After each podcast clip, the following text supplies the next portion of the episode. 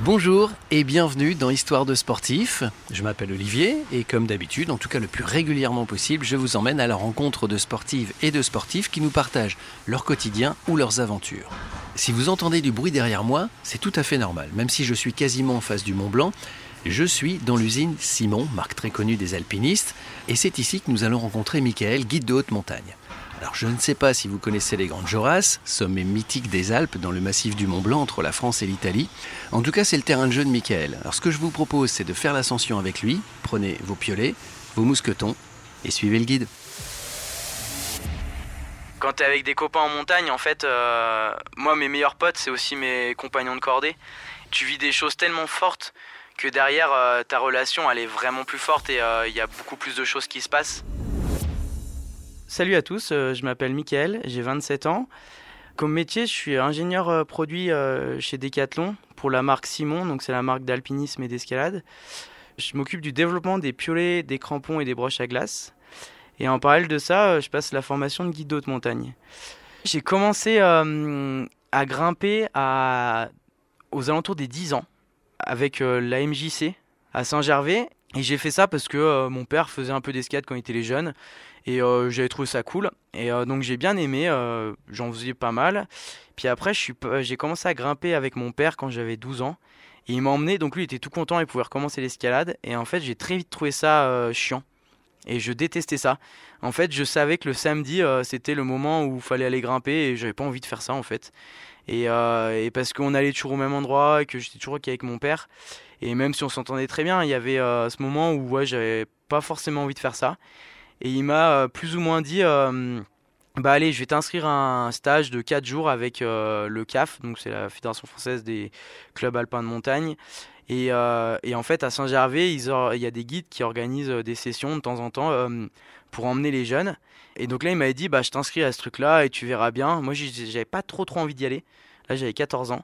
Et j'y suis allé quand même. Et en fait, ça a été une révélation. Genre, à ce moment-là, je me suis dit, mais euh, c'est ça que je vais faire de ma vie. Enfin, vraiment, je suis rentré de ce truc-là et j'ai grimpé à partir de ce moment-là, j'ai grimpé tout le temps. Et donc, euh, j'ai toujours rêvé de devenir guide d'haute montagne, en plus d'être moniteur, parce que ça me permettrait de vivre de la, de la montagne euh, tout le temps. Et pour valider le diplôme de guide d'haute montagne, il faut réaliser un certain nombre d'ascensions. Donc déjà, on a la formation qui est assez longue.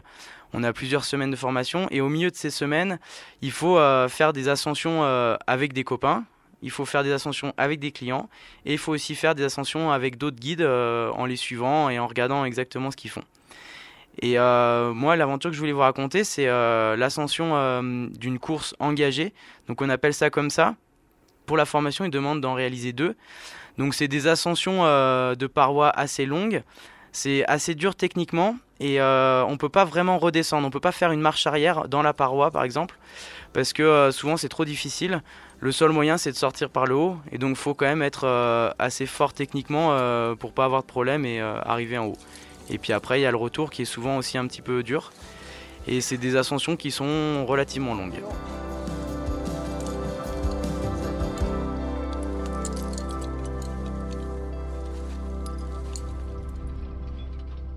Donc en fait, moi, j'ai décidé de, de faire la face nord des Grandes Jorasses par l'éperon Walker. Donc euh, c'est le nom, le sommet s'appelle Walker. C'est l'éperon, donc c'est euh, là où on grimpe et euh, la voie qu'on va emprunter, c'est la voie Cassin. Donc réalisée en 1938 par des Italiens. Pour la petite anecdote, c'est les Italiens, ils sont arrivés à Courmayeur et euh, ils connaissaient pas du tout la paroi, ils savaient juste que c'était la dernière à faire. Et c'était des gars super forts. Ils, sont, ils avaient une carte postale. Ils sont allés demander aux villageois où, où était cette paroi. Et on leur a dit euh, faut monter au col du géant, faut redescendre, et puis euh, la première vallée à droite. Et donc eux, ils sont arrivés comme ça. Ils sont retrouvés au pied de la, paroi, et puis ils sont montés en trois jours. Et euh, c'était les premiers à réaliser cette face.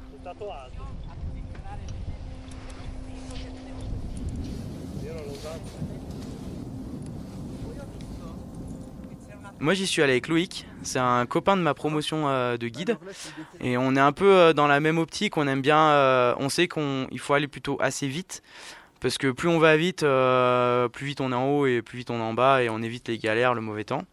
Puis voilà, on aime bien les belles, les belles voies, on s'entend assez bien, on n'a pas trop besoin de se parler quand on grimpe. Donc l'organisation, c'est quand même un peu de stress. À partir du moment où on décide qu'on va y aller, moi j'ai un petit peu le stress qui commence à monter parce que c'est pas anodin comme voie. C'est des choses qui sont mythiques, on nous en parle depuis qu'on est enfant dans la vallée, il n'y en a pas tant que ça qui l'ont réalisé cette voie. Il faut les bonnes conditions, donc pas trop de glace parce que sinon c'est compliqué et pas trop de enfin pas trop sec parce que sinon les pierres tombent et puis euh, il y a la longueur il y a est-ce qu'on va est-ce que tout va bien se passer est-ce qu'on va être en état de continuer? La fatigue. Moi j'avais quand même enchaîné 4-5 euh, jours à, faire des monts blancs. Mais bon on y croit on est vraiment on a vraiment envie d'y aller. Donc on organise petit à petit euh, donc c'est savoir l'organisation c'est assez important c'est de savoir quel matos quel matériel on va prendre. Euh, est-ce qu'on va prendre le coin, les gros coinceurs, les petits euh, Combien de dégaines? Les dégaines, c'est euh, les mousquetons qu'on va clipper sur, sur les points en place. Donc en fait, plus on prend de matériel, plus on est en sécurité, mais plus on est lourd. Et là, l'idée, c'est de monter le plus vite possible, donc pas être trop lourd et pas trop se fatiguer. Parce que la voie, elle fait 1200 mètres d'escalade. Donc on commence à 3000 mètres et on sort à 4200 mètres. En haut, du coup, les 4000 mètres, on commence quand même un, petit peu à avoir du mal à respirer. Donc, euh, c'est pour ça, euh, plus on est en forme et plus on est léger, bah, plus ça sera facile. Et euh, niveau technique, on est dans le sixième degré. pour ceux qui connaissent, on est environ dans du 6A, mais du 6A avec très peu de protection. C'est à nous de mettre les protections en place, vu que c'est une très vieille voie. Et euh, il y a beaucoup de recherches d'itinéraires. C'est pas, on n'a pas une ligne à suivre et euh, on est tout le temps en fait en train de chercher euh, son chemin. Et si on se trompe, on peut vite se décaler de 20 mètres et de se retrouver dans un pas trop difficile et pas pouvoir monter. Donc on prépare donc voilà le matériel et le topo. On essaie de trouver le plus d'informations possible sur, cette voie. Donc on cherche sur les réseaux, sur internet, sur des gens qui l'ont réalisé, trouver des photos. Et donc nous, on avait euh, prévu de dormir au refuge de l'Échaud, donc c'est un petit refuge euh, situé au pied de la face. Et on s'était dit qu'on le ferait à la journée. Donc partir très tôt et rentrer très tard.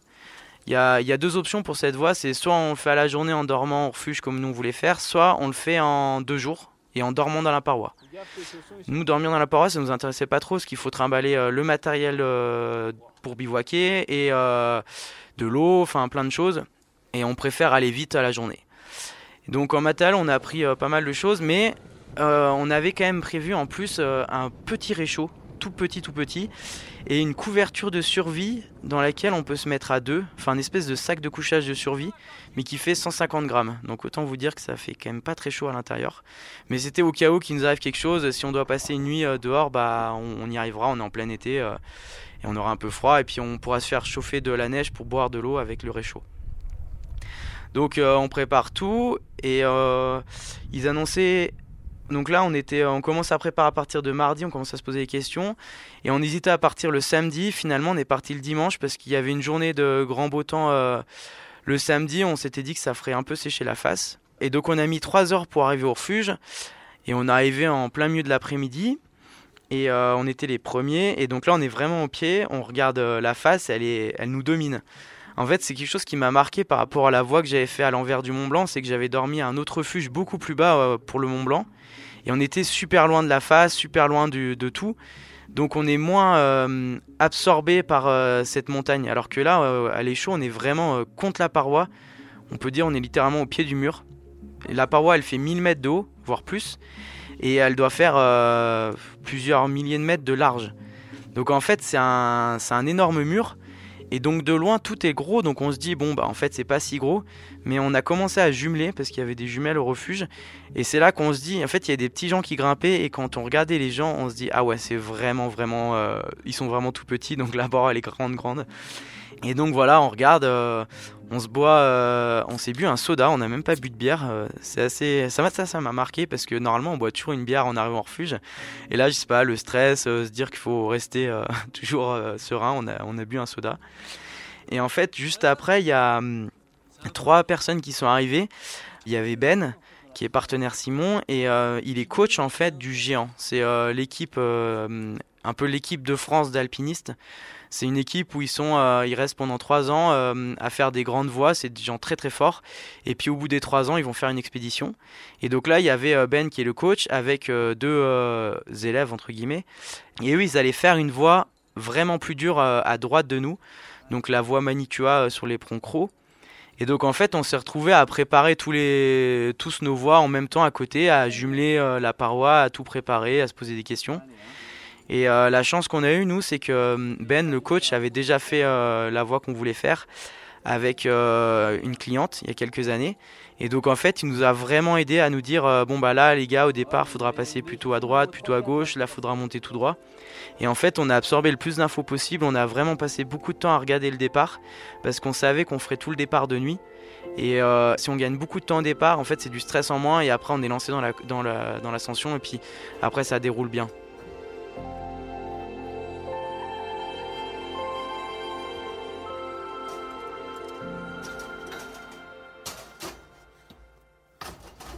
Et donc on se lève à une heure, on prend notre petit déjeuner avec, euh, avec l'équipe de Ben. C'est sympa en fait, ça, ça, permet de relativiser un petit peu, d'échanger, on n'est pas que entre nous de, de, notre cordée. Donc c'est quand même euh, des moments plus, plus relaxants. On a fait toute l'approche ensemble, donc on est parti à 1h30 du matin du refuge et on a mis 2 heures pour aller au pied de la paroi. On était assez contents parce qu'on avait prévu de mettre 3 et euh, ça a avancé plutôt bien. Et donc voilà, on arrive au pied, il est 3h30 euh, du matin, donc nuit noire. Euh, et, on devait attaquer le pilier directement par le rocher. Et là, on a eu de la chance, c'est qu'il y avait encore de la, neige. Donc on a pu euh, gratter un petit peu en montant à droite du, de l'éperon rocheux. Et on est monté environ 70 mètres dans la neige. Et ça nous a permis d'éviter la première longueur de rocher que Ben nous avait dit qui était très dure. Et Ben, euh, c'est un très très fort grimpeur. Euh, il a fait 9A, enfin les cotations les plus dures. Et quand lui nous avait dit que c'était assez dur, on s'est dit bon bah là, euh, si on peut l'éviter, ça nous arrange. Et ça, c'est des parties à l'époque qui faisaient pas en fait les premiers ascensionnistes parce qu'il y avait tellement de neige et de glace qu'ils attaquaient beaucoup plus haut. Mais là, avec le retrait des glaciers et puis avec cette neige en moins, ils sont, on est obligé de commencer au plus bas. Donc voilà, nous on a réussi à quand même monter 70 mètres et après on arrive dans, la, dans une partie qui est pas très dure mais euh, on est dans du rocher et c'est un peu du rocher sableux. C'est euh, c'est très c'est pas très raide en fait. On, on aurait même on pourrait ne pas s'encorder parce que euh, c'est plus comme si on montait dans un dans une pente très raide, un peu avec des cailloux en montagne. Et mais voilà, là on s'encorde quand même parce que il faut la sécurité. Et donc là on a progressé en corde tendue, c'est-à-dire qu'on avance en même temps on est encordé environ à 30 mètres. Et euh, le premier, il avance, il met des points de protection, et le deuxième, il le suit en enlevant les points de protection. Et il y a toujours deux ou trois points entre nous. Comme ça, s'il y en a un qui chute, et eh bah, on fait une chute de quelques mètres, et on se retient. Et on tombe pas jusqu'en bas. Et, euh, donc là, on a avancé euh, assez bien, mais il fallait quand même vraiment se méfier parce que qui dit tas de sable et pierres dit que les pierres peuvent tomber facilement. Et quand on avance encore tendu, si on fait tomber une pierre sur son collègue en bas, ça peut vite être compliqué.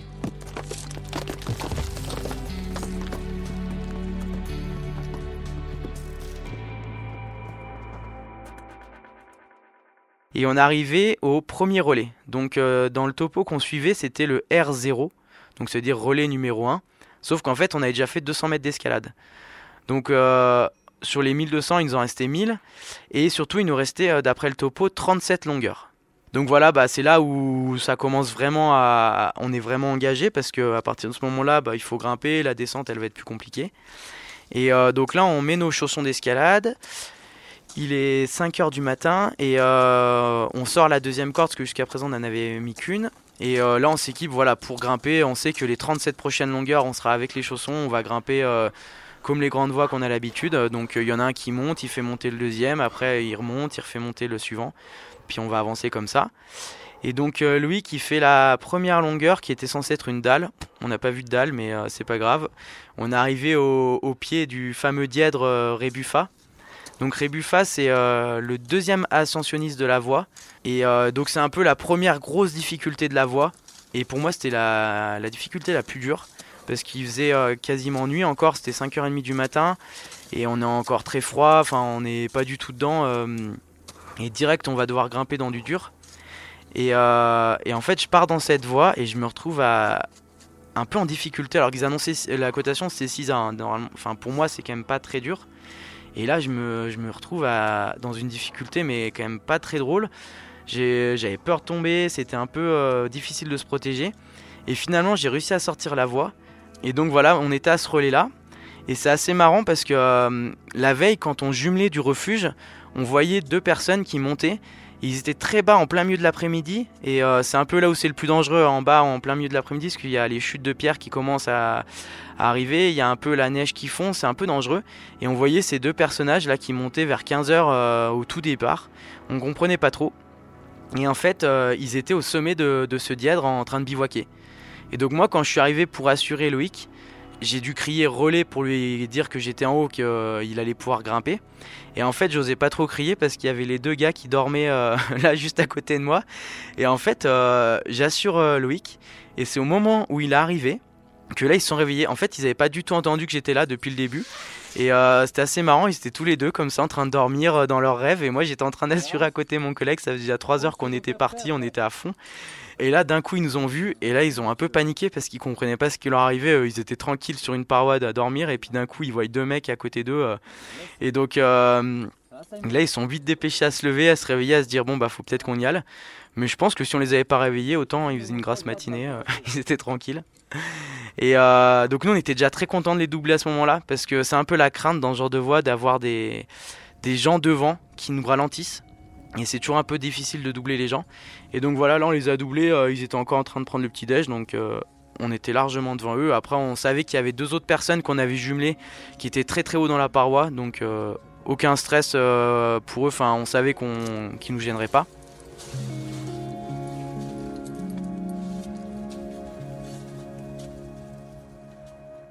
Donc à partir de ce moment, on a fait le dièdre. Là, on a une grande traversée euh, assez facile. Donc c'est, euh, on a quasiment 4 longueurs. Donc c'est plus de 100 mètres de traversée. Donc euh, c'est un peu compliqué après de revenir en arrière. C'est ce que je vous disais tout à l'heure. Si on, veut revenir en arrière, c'est toujours un peu compliqué quand on commence à faire des grandes traversées comme ça, monter droit, traverser, remonter, traverser. Et donc là, voilà, on fait cette traversée en essayant d'aller assez vite. Et puis après, on arrive au pied euh, du diète de 75 mètres. Donc tous ces noms-là, c'est des noms assez mythiques parce que dans le topo, en fait, c'est des passages clés. Et le diète de 75 mètres, euh, bah, comme son nom l'indique, c'est un dièdre. En fait, c'est euh, un peu comme un. Donc on disait tout à l'heure le dièdre Rébuffas, c'est comme des livres ouverts. En fait, c'est comme un coin de mur.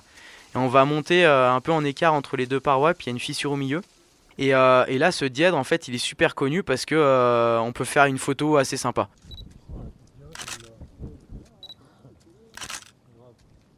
Et puis au sommet de ce tièdre, et bah là on arrive et, euh, et à partir de ce moment-là on prend un peu conscience de l'ampleur. Parce qu'avant on est au pied de ces dièdres, c'est assez logique, assez évident, on sait qu'il faut suivre euh, bah, ce coin de, de, mur. Par contre quand on arrive au-dessus, bah là on se retrouve un peu dans une face hyper large, un peu plus plate, et, euh, et on peut vraiment se perdre facilement.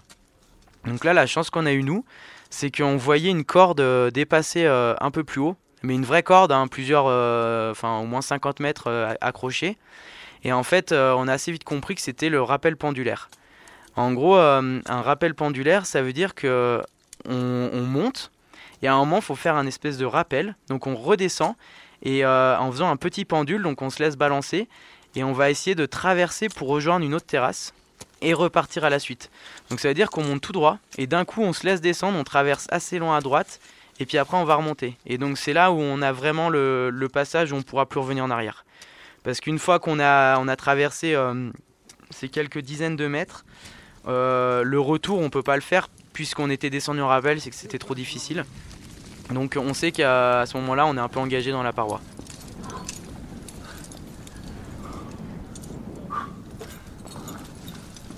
Donc euh, nous on est monté donc après le diade, on rejoint facilement cette corde du rappel pendulaire. Et elle nous a finalement fait euh, gagner beaucoup de temps cette corde. Parce que euh, au lieu de faire la manipulation, de se désencorder, faire le rappel, descendre, traverser, se remettre la corde et remonter, et eh ben on est descendu directement euh, sur cette corde qui était attachée là. Alors c'était un peu risqué parce que cette corde on ne sait pas depuis combien de temps elle est là, qu'est-ce qu'elle a vécu, pourquoi elle est là. Mais euh, Louis qui a été en premier, je l'ai assuré d'au-dessus et, euh, on a vu qu'elle elle tenait. Donc euh, moi je suis descendu après lui et, voilà, on largue un peu les amarres. On, on, sait que c'est potentiellement dangereux, mais, mais on y va. Et puis la corde en fait, elle était super en super bonne qualité. Et donc après on continue, la corde elle était encore un peu accrochée. Et, et on remonte après donc dans une, une suite un peu de de rampes assez faciles. Donc là, voilà, on avance assez vite, c'est super sympa. Et euh, pour aller rejoindre le pied des euh, autres difficultés très connues, les dalles grises. Donc là, on sait qu'on va se lancer dans ces 3 à 4 longueurs assez dures, dans des dalles. Et donc on reste dans le niveau 6A. Mais euh, vu qu'on est sur des, plutôt des dalles, en fait c'est des parois, c'est des murs assez lisses. On sait que les protections, ça va être compliqué de les trouver. Et, euh, et en fait, il y a déjà un peu des pitons en place, donc les protections qu'avaient mis les premiers ascensionnistes, enfin les suivants. Et on va se servir de ces protections-là, et, euh, souvent on peut pas trop en mettre plus. Donc il euh, faut faire confiance au terrain, il faut suivre ces, ces protections. Et donc voilà, lui qui fait la première longueur, il s'en sort super bien, et moi je pars dans la deuxième. Et en fait, j'ai suivi ces fameux pitons. Et euh, je me suis vite retrouvé trop à droite.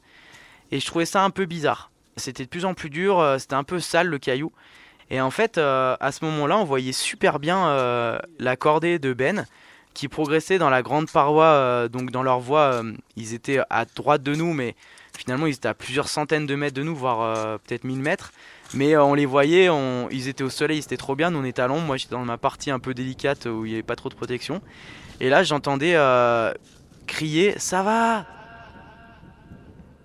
Et donc on pensait que c'était euh, Ben qui nous demandait si ça allait. Enfin, et nous on disait Ouais, ouais, ça va, ça va. Et en fait, euh, quand on est rentré euh, quelques jours après, Ben il nous racontait qu'il voyait qu'on n'était pas au bon endroit et il nous criait C'est pas là, c'est pas là. Et donc nous on leur disait Si, si, ça va, ça va. Et c'était assez marrant en fait. bah, après coup, on se dit Ah bah ouais, c'était pas si bête le moment où il nous a parlé, mais. mais finalement, j'ai réussi à faire un relais, Loïc m'a rejoint et puis euh, lui il est reparti dans la longueur d'après et en fait on rejoignait assez facilement la rampe suivante. Donc euh, au final on, on s'est pas trop perdu et, euh, et on s'en est plutôt bien sorti.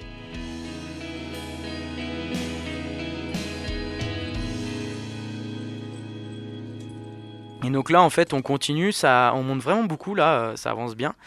Et en fait on se retrouve assez rapidement au pied du névé triangulaire. Donc quand on faisait, euh, quand on regardait aux jumelles, c'était déjà assez haut dans la paroi. Et en fait, euh, là, je regarde ma montre, euh, je vois qu'il est midi. Je me dis, on est au névé triangulaire. En fait, c'est super. On a été super vite. On va sortir vraiment tôt. tout se passe bien.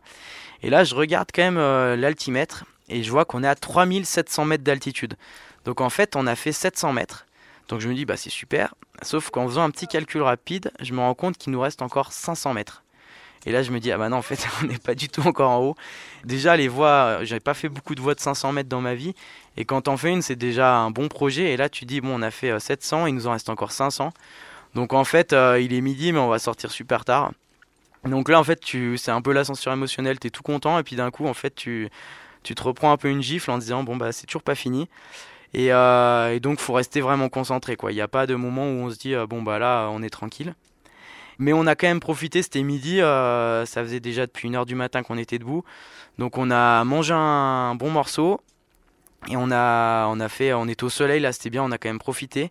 Et euh, le terrain était quand même un peu moins raide, donc on a pu euh, voilà poser les sacs, enfin on était bien.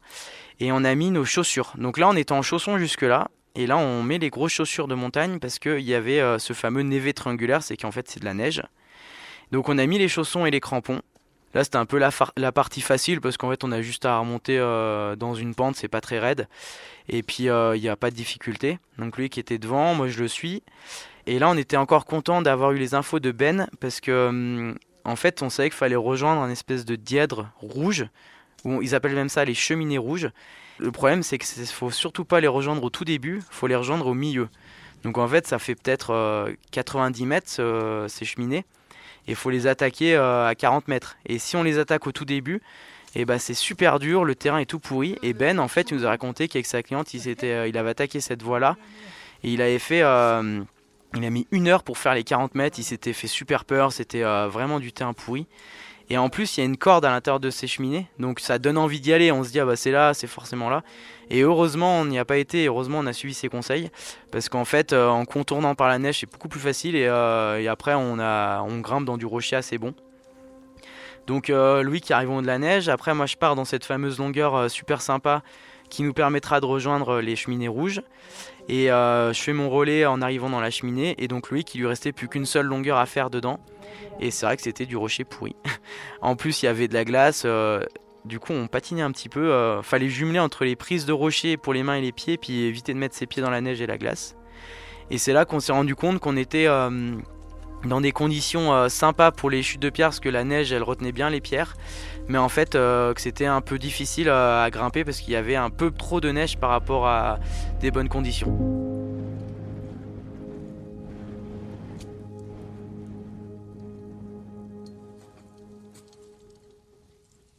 Et donc là, on avance et euh, on passe euh, un peu les dernières difficultés.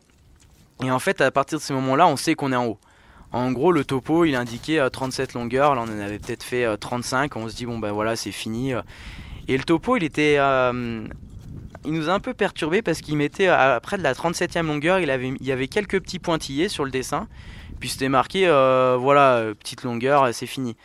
Donc on arrive en haut de cette 37e longueur et là, on regarde le saumon, on fait Ah ouais, mais en fait, c'est encore vraiment loin. Et on fait Bah, si le topo il dit que c'est 37 longueurs et que c'est fini après, euh, en fait, c'est peut-être un effet d'optique, on est en haut, il n'y a pas de problème. Et, euh, et Loïc, il part sur une longueur, en fait, il a fait 100 mètres de longueur. Donc, euh, pendant 100 mètres, nous, on avait une corde de 50 mètres, ça veut dire que les 50 premiers mètres, je l'assure, et les 50 mètres suivants, bah, on est encore tendu et je le suis, et lui met ses protections. Et on se dit, bon, bah, au bout de ces 100 mètres, il sera peut-être en haut. Et en fait, euh, au bout de ces 100 mètres, il s'arrête, il trouve le euh, moyen de faire un relais, puis il était toujours pas en haut. Donc moi, je pars pour la suite en me disant, bon, bah, ça devrait faire 50 mètres et euh, on sera en haut, ce sera fini. Et donc j'arrive au bout de mes 50 mètres et lui il me fait, bon, bah, on est en bout de corde, donc je fais, bon, bah, vas-y, pars. Et on se retrouve encore, encore tendu. Et en fait, j'étais dans des. En fait, finalement, c'était beaucoup plus dur que prévu. On s'est retrouvé. c'était dans l'équivalent du 5B, mais dans du rocher un peu pourri. Et puis surtout, on est encordé à encore tendu, on a quelques protections pas très bonnes entre nous. Enfin, la chute est vraiment pas top. Et donc, en gros, on avait prévu de finir 200 euh, mètres plus bas et on était toujours là en train de galérer à se dire, mais quand c'est que ça se finit? Donc, en gros, euh, après R37, et eh ben, il reste 200 mètres d'escalade. Et en fait, d'un coup, ça c'est assez improbable, c'est qu'à la fin du. Enfin, moi je grimpais, je grimpais, et d'un coup, j'arrive dans une petite pente de neige, donc il n'y a, a même pas 10 mètres. Euh, et, en haut de cette pente de neige, je sors la tête et là je vois l'Italie. Et en fait, d'un coup, j'ai fini. Donc là, bah, c'est la joie. Je me mets derrière dans la neige. Euh, il y avait un trou de, gens qui avaient dû dormir, un bivouac. Et donc, je, m'assois dedans pour assurer mon pote parce que j'avais pas d'autre moyen de faire un relais. Puis là, je l'assure, je l'assure. Et, euh, là, je me souviendrai toujours de sa tête. il sort au sommet et là, les, les, deux bras levés au ciel. Et là, il était trop content parce que lui aussi il s'attendait plus à ce que ça se finisse et, euh, et puis voilà quand tu arrives là euh, tu sais que tu as quand même fait un gros morceau. Enfin il y a encore toute la descente mais euh, le plus dur est derrière nous. Et donc là c'est vraiment super. Et on regarde la montre et en fait il est 15h15 et donc on est trop content parce que la veille, au refuge, la gardienne, elle arrêtait pas de nous dire euh, Ouais, vous allez voir, la plupart des gens ils, mettent, ils sortent à 19h en partant à minuit, euh, c'est super long. Si vous sortez à 19h, bah, ce sera la moyenne. Si vous sortez avant 16h, ça sera vraiment extraordinaire et là je vous payerai une bière. Et donc là on regarde, on fait ah, bah, 15h15, euh, on a le droit à une bière. Et c'était la première fois qu'on avait re du réseau, qu'on avait déjà du soleil aussi pour profiter. Donc moi j'allume mon téléphone et là, je vois euh, plein de messages en absence de ma mère qui vit aux États-Unis, euh, qui savait que je partais faire euh, cette course dure, mais qui avait, qui savait pas trop ce que c'était non plus. Et là, je voyais, elle avait écrit sur le WhatsApp de la famille, alors vous avez des nouvelles, vous avez des nouvelles? Et en fait, j'avais depuis 5 heures du matin des infos de est-ce que vous avez des nouvelles? Et donc là, j'ai pu envoyer un message à toute la famille pour leur dire c'est bon, nos sommets, tout va bien.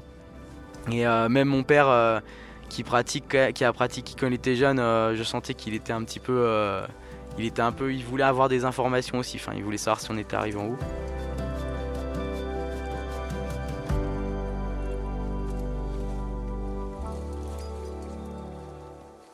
Maintenant, il faut attaquer la descente. Et, euh, au coin de notre tête, on commence à se dire qu'on va peut-être pas dormir au refuge. Parce qu'en fait, euh, la plupart des gens qui le font à la journée, ils sortent, euh, donc ce que je disais, vers 19h au sommet. Euh, et, en fait, euh, c'est tellement long la descente qu'il faut encore dormir dans un refuge au, retour. Et là, on se dit, il est 15h, potentiellement, si on va assez vite, on va arriver à Courmayeur, donc de l'autre côté de la vallée, euh, plus tôt que prévu. Et on va pouvoir rentrer à la maison ce soir, et, et ça, c'est quand même vraiment cool. Et le problème, c'est qu'il y avait le tunnel du Mont Blanc qui fermait à 22h pour des travaux. Donc nous, ça nous gênait pas de finir à 23h en bas. Le problème, c'est que si le tunnel est fermé, ça servait à rien. Donc en fait, on savait qu'on pouvait arriver en bas, mais qu'il fallait quand même se dépêcher parce qu'il il y avait cette contrainte du tunnel. Et donc là, on attaque la descente. Et en fait, je dis à Loïc, bah écoute, tu l'as déjà fait, parce que lui, il avait déjà fait une, la traversée. Donc depuis depuis la dent en fait, on peut traverser jusqu'au Grand Joras et puis on redescend euh, par cette voie là, celle qu'on allait faire à descendre, c'est la voie normale de. Normalement, les gens montent par là et euh, c'est la voie la plus facile. Et donc il avait déjà faite. Et je lui fais bah écoute, je te laisse euh, diriger la descente, tu l'as déjà fait, je te fais confiance, je te suivrai. Et donc il s'engage, et là ça me paraissait bizarre parce que sur le topo j'avais pas du tout regardé il fallait descendre dans. On est redescendu directement dans un couloir de neige derrière le sommet. Alors que normalement il fallait traverser. Je suis bon, je vais lui faire confiance, pas grave.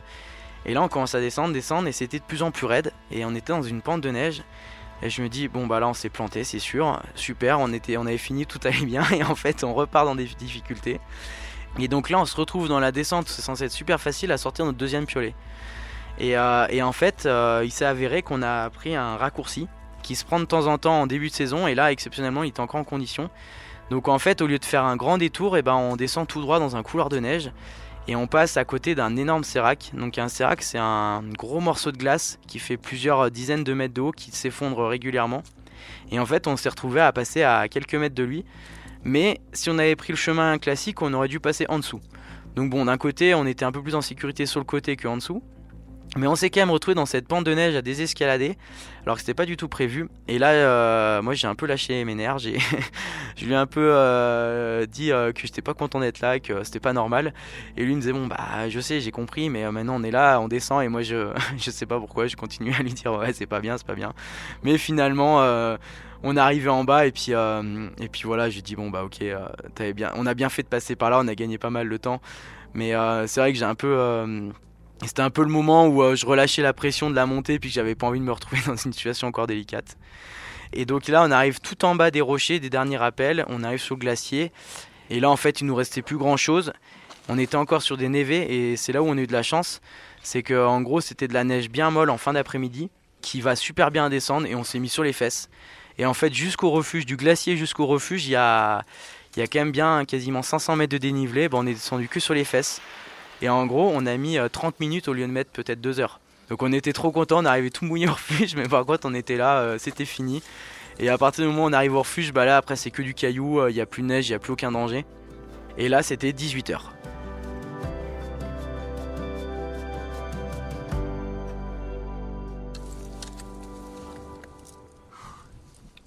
Et donc là au refuge, on s'est permis une petite pause on s'est dit bah, on va aller boire un, coup avec le gardien. Et en fait, euh, lui, quand il nous a vu arriver, il nous a demandé d'où on venait. Et là, on lui a dit, il a fait euh, c'est super et tout. il est parti. On a fait mais qu'est-ce qu'il fait? Et là, il revient avec deux canettes de coca et, euh, une photo. En fait, la photo en poster des euh, trois premiers ascensionnistes. Et il nous a dit euh, Venez, je vous prends en photo avec euh, ce poster. Et il nous a offert un coup. Nous, on voulait pas, on voulait lui payer un coup. On était trop contents. Et lui a dit Non, non, c'est tellement bien que vous soyez là et tout. Et du coup, on, a, on est resté une demi-heure avec lui à faire nos sacs, à un peu parler.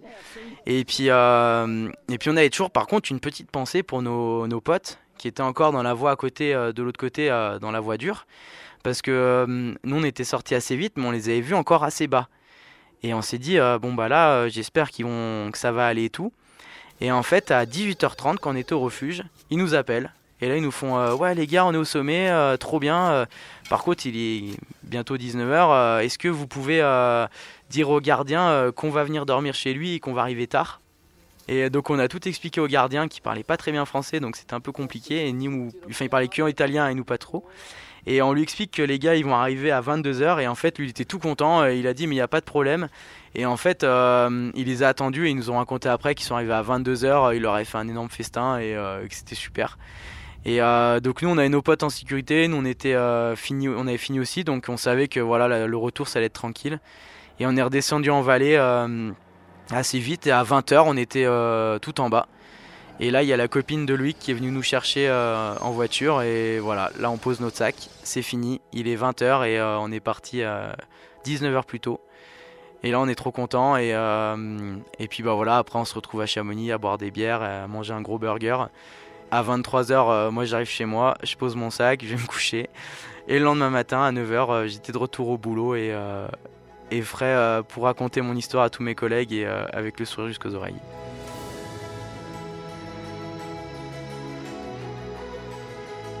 Quand t'es avec des copains en montagne, en fait, euh, moi, mes meilleurs potes, c'est aussi mes compagnons de cordée. Tu vis des choses tellement fortes que derrière, euh, ta relation, elle est vraiment plus forte et euh, il y a beaucoup plus de choses qui se passent. C'est quelque chose que j'ai remarqué même avec les clients. En fait, quand tu vas en montagne, que emmènes des gens que tu connais pas forcément, tu partages des choses tellement fortes que bah, tu vas très vite parler de toi, tu vas rentrer très vite dans l'intime. Tu découvres en fait comment est l'autre et c'est ça qui est assez, euh, assez fort, je trouve. Et c'est aussi pour ça que je suis allé avec, euh, avec Loïc. Et que l'autre coup, j'avais été avec un super copain, un guide avec qui je suis tout le temps, et que mes compagnons avec qui je fais des choses euh, régulièrement. Tu te fais tellement confiance. Enfin, on peut pas se mentir à ce moment-là, en fait.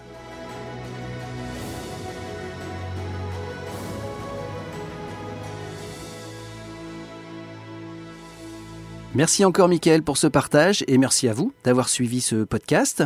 On se donne rendez-vous à très vite pour une autre histoire de sportif. Et puis d'ici là, bah, portez-vous bien et puis n'hésitez pas à partager ce podcast s'il vous a plu, nous mettre des étoiles sur Apple Podcast comme d'habitude. Et puis n'oubliez pas non plus la chaîne des conseils de sportifs. Vous y retrouverez Sandrine avec des experts et des passionnés. À bientôt.